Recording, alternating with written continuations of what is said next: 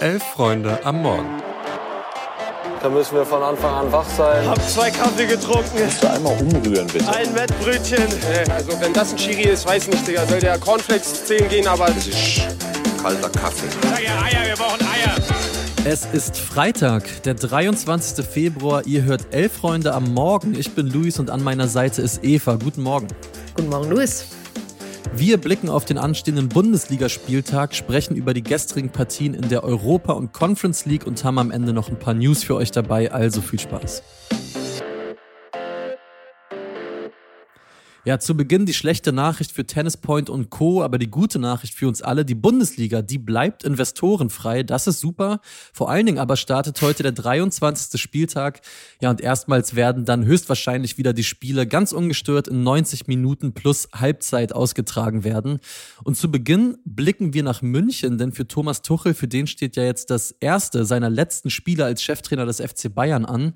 Club und Coach, das wisst ihr, die werden sich ja im Sommer trennen. In Sachen Titeln wäre eh nur noch die Meisterschaft drin, aber ob das, ja, ob das acht Punkte Rückstands auf Leverkusen noch realistisch ist, das bezweifeln ja sogar mittlerweile die Spieler selbst. Ja, und ihr habt uns ja schon viel über das Thema sprechen hören in den letzten Tagen, auch in den letzten Wochen. Deshalb geben wir das Wort an einen wahren Experten und unseren Lieblingsjoker Nils Petersen ab. Wir wollten von ihm wissen, wie denn das denn jetzt so ist mit Tuchel als Dad Coach Walking quasi und ob eine frühzeitige Trennung nicht sogar besser gewesen wäre.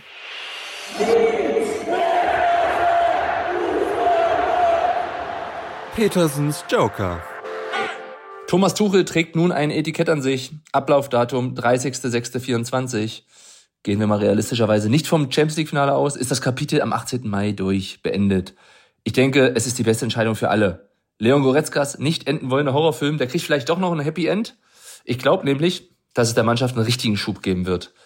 Der Fokus liegt wieder ganz auf dem Sportlichen, die Fronten sind geklärt, jeder weiß, woran er ist und keine drei Monate mehr. Dann kann der FC Bayern einen Trainer präsentieren, der heute und morgen einfach nicht verfügbar gewesen wäre. 2012 war mal zuletzt titellos, da hatte ich meinen Anteil dran. Dieses Alleinstellungsmerkmal, das darf mir Harry Kane jetzt nicht streitig machen. Ja? Und wenn eine Entscheidung gefallen ist, werden die Alternativen vergessen. So ist es einfach. Das sorgt jetzt aber auch in der Kabine für richtig Ruhe das brauchen die Jungs. Da raucht's nämlich richtig im Schädel. Meine Prognose, die Bayern kommen nochmal an Leverkusen ran. Ob's reicht, hängt aber einzig und allein an Bayern 04. Das Champions League Viertelfinale erreicht der FC Bayern auch, weil Thomas Tuchel nämlich jetzt richtig an Lockerheit gewinnen wird und das Kräfte an der Sebener Straße freisetzen wird. Ja, vielen Dank, Nils. Sehr klare Haltung, finde ich spannend. Äh, ehrlich gesagt, weil ich persönlich, wenn ich so in die Glaskugel gucke, ich sehe eher das Gegenteil kommen. Ich habe das Gefühl, die Gräben zwischen Mannschaft, Trainer und Verein, die werden nur noch tiefer, aber wir lassen uns mal überraschen und wir widmen uns einer weiteren Partie und zwar blicken wir auf das VfL-Duell zwischen Gladbach und Bochum. Während die Bochumer zumindest ja aktuell in Sachen Abstiegsgefahr ja aus dem Gröbsten raus sind, ist Borussia mit nur zwei Punkten aus fünf Spielen und einem Torverhältnis von minus fünf das bislang schwächste Team dieser Rückrunde klare Sache. Die müssen punkten, wenn die den Vorsprung auf Rang 16 nicht weiter schmelzen sehen wollen. Ich sag aber, wird nix. Bochum, ich glaube, die bleiben eklig, die nehmen auch in Gladbach was mit. Ja, ich würde dir da tatsächlich widersprechen, denn der große Vorteil, den Gladbach hat, sie spielen zu Hause gegen Bochum. Mhm. Im Ruhestadion wäre das nochmal anders gewesen, aber Bochum ist die drittschlechteste Auswärtsmannschaft der Liga. Und das letzte Mal, dass Bochum in Gladbach gewonnen hat, war 2010. Sie werden also 5-0 gewinnen. Ich habe hier in den letzten Wochen meine geballte Fußballkompetenz vollumfänglich unter Beweis gestellt. Naja, und nachdem sich ja die Causa Tuchel wenigstens einigermaßen geklärt hat, sind die Schrauben unter zwei Trainerstühlen zumindest nicht ganz festgedreht. Mhm. Die Rede ist natürlich von Frankfurt gegen Wolfsburg, Topmöller gegen Kovac. Frankfurt hat bis jetzt sechs Punkte in der Rückrunde geholt, Wolfsburg sogar nur vier. Hängen da beide definitiv ihren Erwartungen bisher in 2024 hinterher. Ja, absolut. Und über Eintracht Frankfurt, die, über die sprechen wir gleich noch. Deshalb erstmal zum VfL Wolfsburg.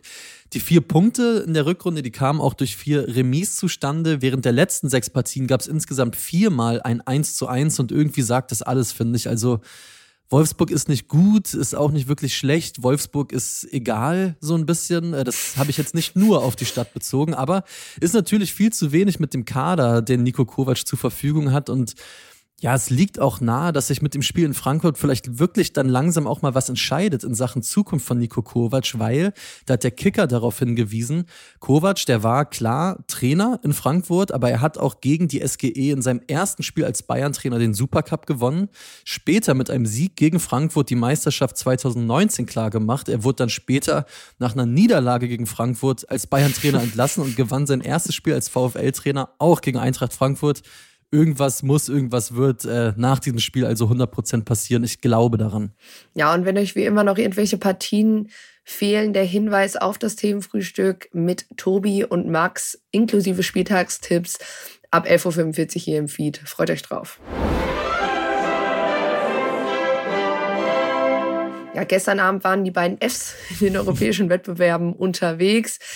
Die Rede ist natürlich vom SC Freiburg und Eintracht Frankfurt. Und meine Güte, SC Freiburg, Jo. wie unfassbar spektakulär kann man ein Spiel drehen.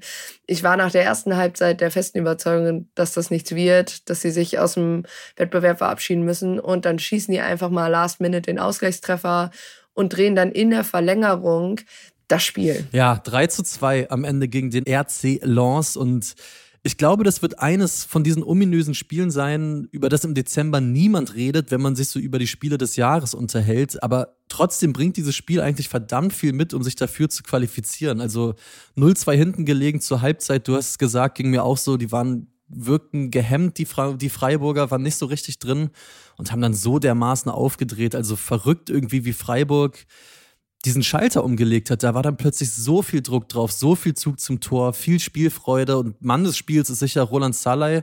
Ich habe bei dem oft das Gefühl, der pendelt so zwischen Genie und Wahnsinn. Das war ja sogar in diesem Spiel so. Also der hat aus allen Lagen geschossen, der ist so dermaßen abschlussfreudig, aber der hat einfach auch verdammt viel Klasse und das war dann der Partie doch zweimal zu sehen. Und natürlich auch noch der Hinweis, äh, Christian Günther, äh, der sein Comeback beziehungsweise auch sein erstes Europa League-Spiel gemacht hat, äh, der ja unfassbar viel Pech hatte Mhm. mit seinem ähm, entzündeten Bruch im Arm und lange ausgefallen ist und der sich dann zurückgemacht hat aufs Feld gestern Abend. You love to see it, wie die Engländer sagen.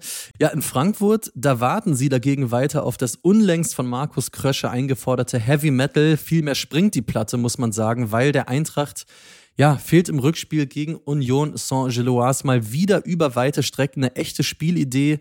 Am Ende gibt's die 1-2 Rückspielniederlage, die nach dem 2-2 im Hinspiel, nur noch mal für den Hinterkopf, samt früher 2-0 Führung im Hinspiel, das aus in der Conference League bedeutet. Ja, ich fand es auch wirklich über sehr weite Strecken hinweg einen blutleeren Auftritt dafür, dass, du hast es ja schon gesagt, vor der Partie zumindest mehr oder weniger alles auf Null stand. In 90 Minuten oder auf jeden Fall in weiten Teilen der 90 Minuten gab es irgendwie dann nur so zwei, drei richtig gefährliche Torschüsse. Und das ist dann einfach zu wenig. Und wie du auch schon angesprochen hast, mit der Leistung im Hinspiel und der zweiten Halbzeit da ist das Ausscheiden für mich dann am Ende auch komplett verdient. Chandler hat am Ende noch Glück, kurz nach seiner Einwechslung nicht sofort wieder vom Platz zu fliegen. Also das wird sich angeguckt. Ich verstehe tatsächlich nicht, warum es da kein Rot gibt bei gestreckten Beinen und irgendwie über Knöchelhöhe. Okay. Und klar gab es nach dem 1 zu 2 kurz vor Ende so eine Mini-Druckphase. Aber ich glaube, und da sind wir uns einig, äh, die kam einfach zu spät. Ja, und mir hat auch schon vor dem 0 zu 2, also vor dem Tor zum 0 zu 2 von den Gästen, hat mir bei Frankfurt auch dieses Feuer gefehlt, das beispielsweise die Freiburger zuvor bei ihrer Aufholjagd komplett mitgebracht haben. Also es gab so ein paar Angriffe, ein paar Ansätze, aber irgendwie hatte ich das Gefühl, hat die Eintracht es dann auch, ja, phasenweise auch irgendwie so einfach passieren lassen. Ja, ich glaube, man könnte sagen, dass was dieses Eintracht-Team international in den letzten Jahren so ausgezeichnet hat, dieser unbedingte Wille irgendwie auch zumindest alles auf den Platz zu lassen. Das Mhm. fehlte über weite Strecken in diesem Spiel, aber wie ich finde, auch in dem Wettbewerb an sich.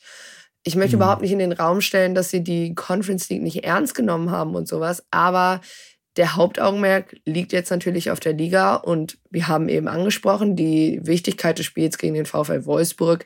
Ich glaube, Dino Topmöller muss da äh, dringend in 2024 ankommen und vielleicht trügt auch der Tabellenplatz ein bisschen. Kann man auch immer drüber Mhm. diskutieren, was sagt das dann über den Teil der Tabelle und der Liga aus. Aber ähm, ja, da muss jetzt schnellstens was passieren. Ja, bestes Futter also für alle Verfechter der plötzlich wegen des gescheiterten DFL-Deals mangelnden internationalen Wettbewerbsfähigkeit. Aber da gehen wir jetzt gar nicht hin, sondern wir nehmen die Ausfahrt Richtung News.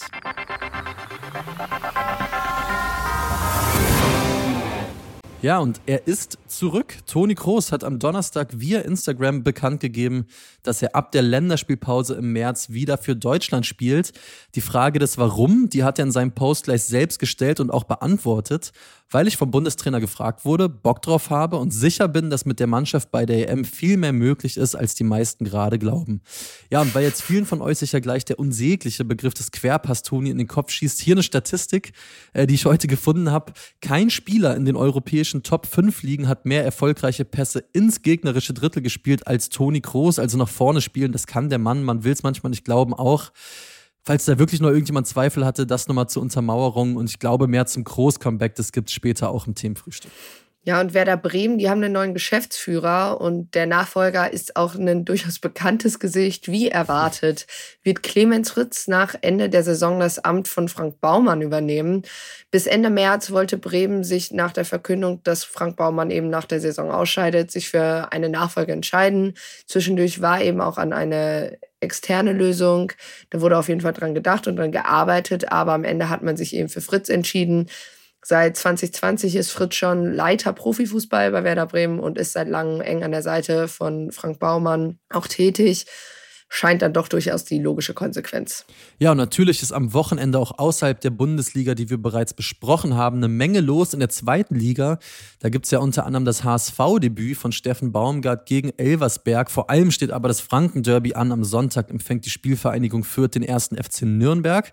In der dritten Liga, da dürften viele Augenpaare vor allem auf das Duell zwischen den zweitplatzierten Dresdnern und dem Tabellensechsten aus Essen blicken. Ja, und Eva, deine Arminia, die muss derweil nach Saarbrücken. Ja, vorausgesetzt, der Rasen macht mit. Äh, ich glaube da noch nicht dran, vor allem, weil auch der neue Rasen, wo erst überhaupt nicht feststand, überhaupt er rechtzeitig fertig wird, aber auch weiterhin ohne Drainage auskommen muss. Und der Wetterbericht für Saarland jetzt nicht in die, äh, dem Ganzen in die Karten spielt. Heute soll die Entscheidung dazu fallen. Naja, in die Karten spielen wird hoffentlich der deutschen Nationalmannschaft der Frauen heute Abend um 21 Uhr vieles gegen Frankreich. Felix und Greta haben euch ja schon ausführlich gestern über das Turnier informiert. Das Spiel wird in der ARD übertragen. Ja, danke fürs Reinhören an euch alle in dieser Woche. Es war ja durchaus was los und mir wurde geflüstert, eurem Verein, dem bringt es sehr, sehr viel Glück fürs Wochenende, wenn ihr uns beispielsweise bei Spotify eine Bewertung da lasst. Da freuen wir uns sehr drüber. Das hilft uns und seid mal ehrlich, war jetzt schon ein billiger Versuch von mir, aber wir haben alle schon viel, viel schlimmere Verzweiflungstaten für unsere Vereine begangen. Das sollte doch mal drin sein. In dem Sinne, kommt gut ins Wochenende. Viel Spaß mit dem Fußball, wo auch immer ihr seid und macht's gut. Ciao.